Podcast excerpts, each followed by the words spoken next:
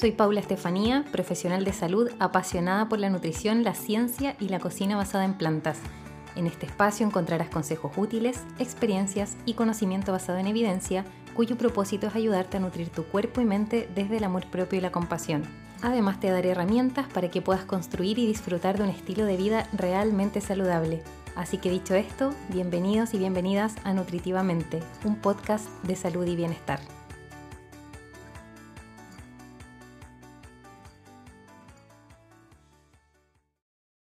Como hemos visto en episodios anteriores, la alimentación es un fenómeno biopsicosocial bastante complejo que está determinado por nuestros hábitos y preferencias alimentarias principalmente. Por otra parte, el comportamiento alimentario es a su vez un proceso que está formado por un conjunto de conductas que se relacionan con el consumo de alimentos y que a su vez está influido por muchas variables. La interacción que hay entre esas variables o esos factores va a determinar finalmente lo que comemos, cuánto comemos y con qué frecuencia comemos el estudio y el poder comprender esos factores que nos atraviesan obviamente a todos respecto a la alimentación, nos puede ayudar a poder ampliar la comprensión que tenemos sobre la forma en que nos alimentamos y de paso nos puede ayudar a ser más conscientes y más compasivas con nosotras mismas y con quienes nos rodean. Cuando digo que podemos ser más compasivas con nosotras mismas, me refiero a esto de que a veces pensamos que lo que comemos o lo que dejamos de comer pareciera depender solo de uno o de un par de factores, como puede ser, por ejemplo, nuestra fuerza de voluntad o nuestra capacidad muscular para, no sé, cerrar la boca frente a cierta comida. Por otra parte, cuando me refiero a ser más compasivas con los demás, me refiero a que si entendemos de manera más amplia la alimentación, podemos ser capaces de tener más respeto por las decisiones alimentarias de los demás, dejando de lado, por ejemplo, críticas que a veces se reflejan en estas frases del tipo, ¿en serio te vas a comer todo eso? ¿Cómo no te va a gustar el chocolate? No puedo creer que nunca hayas probado esto. Entender la alimentación como un fenómeno biopsicosocial y a la vez complejo nos ayuda a ser más empáticas porque empezamos a poder ponernos en el lugar del otro, entendiendo que si una persona come o deja de comer algo, no es solo por una idea que se le ocurrió así de forma aleatoria, o porque a lo mejor quiso, no sé, entrar en la moda del veganismo. Cuando un ser humano decide comer algo, o empezar a comer algo, o dejar de comer algo, tenemos que entender que hay un montón de cosas detrás de esa decisión.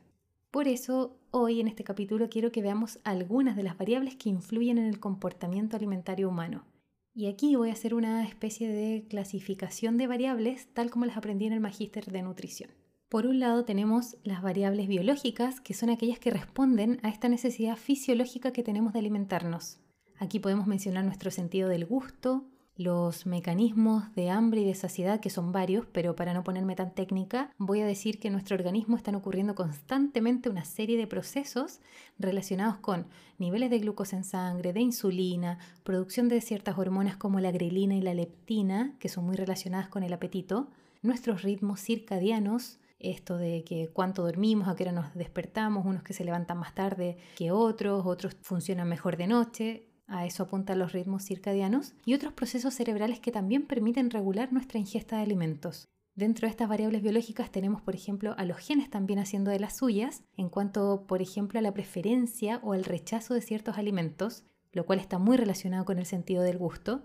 de hecho, se ha documentado que existe una predisposición biológica con respecto al sabor de los alimentos. Como especie, compartimos en general la preferencia por alimentos de sabor dulce y tenemos una tendencia al rechazo de alimentos de sabor amargo. Y esto es algo innato y se cree que puede tener la función de ayudarnos a evitar toxinas y así, obviamente, no morir intoxicados. Obviamente con el tiempo esto es algo que se va modificando y a medida que crecemos y vamos desarrollando otras habilidades y otras funciones cognitivas, ya podemos ir diferenciando que ciertos sabores amargos, como por ejemplo, no sé, el del pomelo, no va a ser algo realmente peligroso para nuestra salud. Tenemos también variables asociadas directamente a la persona o al individuo, como son los factores psicológicos, aquellos que impulsan la toma de decisión, variables económicas, demográficas y educativas. En cuanto a los factores psicológicos de estas variables asociadas a la, persona, tenemos las emociones, los pensamientos y las percepciones que tenemos sobre los alimentos y la alimentación, así como nuestra personalidad y nuestra autoimagen.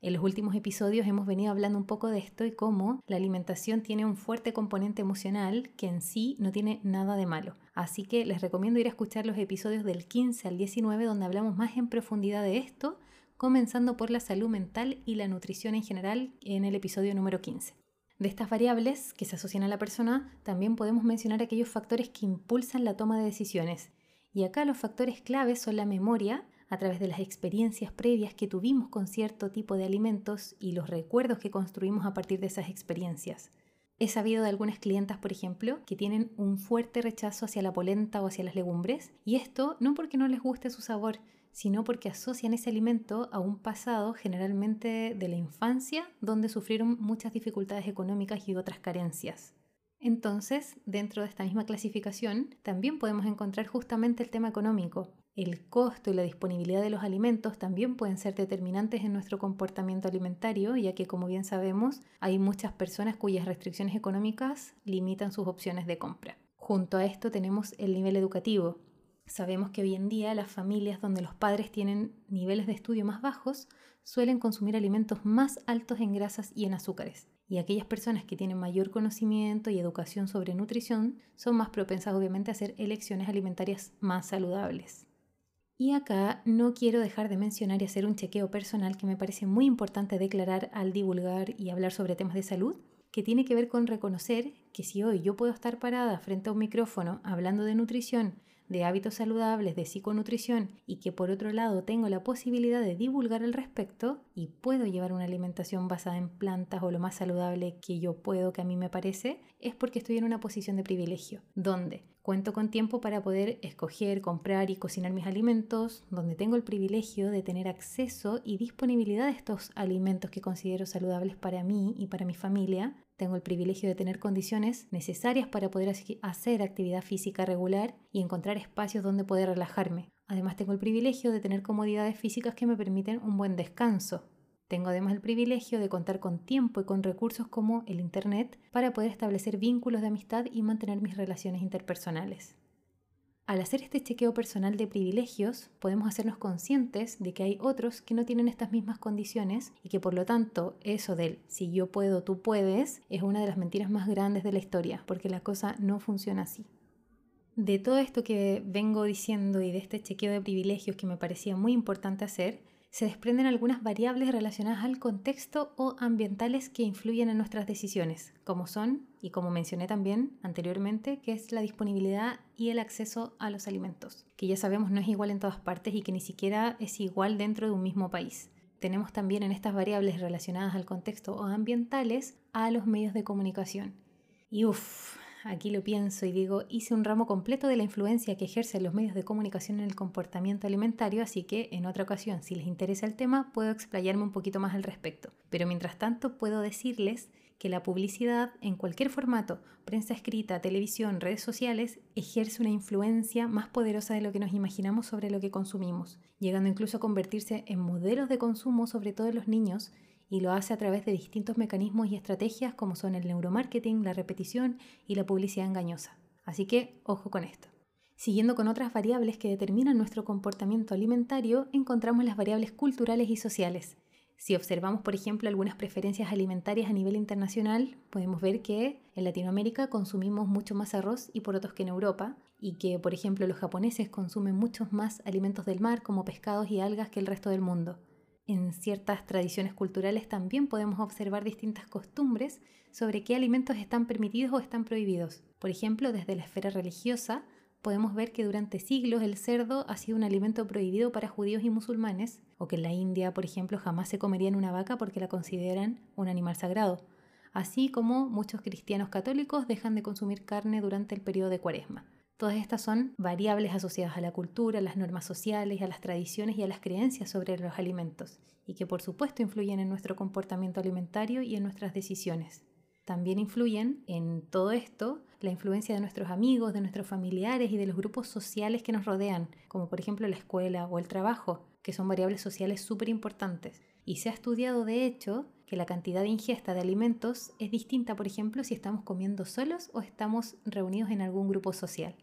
También se ha estudiado cómo durante la infancia uno de los factores principales a la hora de alimentarse es la imitación de las preferencias de quienes se encuentran en el entorno cercano a ese niño o esa niña. Y eso se transforma futuro en un modelo para escoger alimentos. Por lo tanto, la influencia de la familia es una de las cosas más influyentes en cuanto a las decisiones alimentarias que hay. Finalmente, algo menor diría yo comparado a todo lo anterior, pero que también por supuesto influye en nuestra decisión de comer, son las variables propias de los alimentos. Hay diversos estudios que muestran que las características de los alimentos, como el sabor, el olor, la textura y la apariencia que tienen al momento de comerlos, afectan el nivel de ingesta de ese mismo alimento. Por ejemplo, alimentos con texturas granulares y con colores oscuros tienen mucha mayor probabilidad de ser rechazados. Es por todo lo anterior que cuando estamos comiendo con otras personas o cuando vemos que otras personas en redes sociales se alimentan de ciertas formas que a lo mejor escapan a mi comprensión, quizás vale la pena parar un poco antes de decir algo o antes de poner algún comentario negativo o decir algo medio desubicado y tomarse un momento para reflexionar en que a lo mejor esa persona no ha tenido la posibilidad de educarse como yo en cierto ámbito, o que a lo mejor no come tal cosa porque tuvo una experiencia en su vida que le marcó, o a lo mejor tiene creencias religiosas o tradiciones familiares donde no consumen algún tipo de comida, o pensar incluso que quizás simplemente no le importe la salud, y eso también es algo súper válido. Obvio que no saludable, pero sí totalmente válido y debemos respetarlo. Entonces, después de todo lo que les mencioné, podemos responder con total seguridad a la pregunta que da título al episodio de hoy. ¿Mis hábitos y preferencias alimentarias dependen solo de mí? La respuesta fuerte y clara, no no dependen solo de ti ni de tu fuerza de voluntad como muchos quieren hacerte creer. En conclusión, podemos decir que el comportamiento alimentario humano es un proceso complejo y que se ve influido por múltiples variables. El comprender estas variables puede ayudarnos a tomar decisiones alimentarias más saludables y puede ser una herramienta valiosa para promover la salud y también puede ayudarnos a ser, aunque sea un poquito más, conscientes y compasivas con nosotras mismas y con el resto del mundo. Espero que te haya servido lo que conversamos hoy. Nos volvemos a encontrar la próxima semana en un nuevo episodio de Nutritiva Mente, un podcast de salud y bienestar. Chao, chao.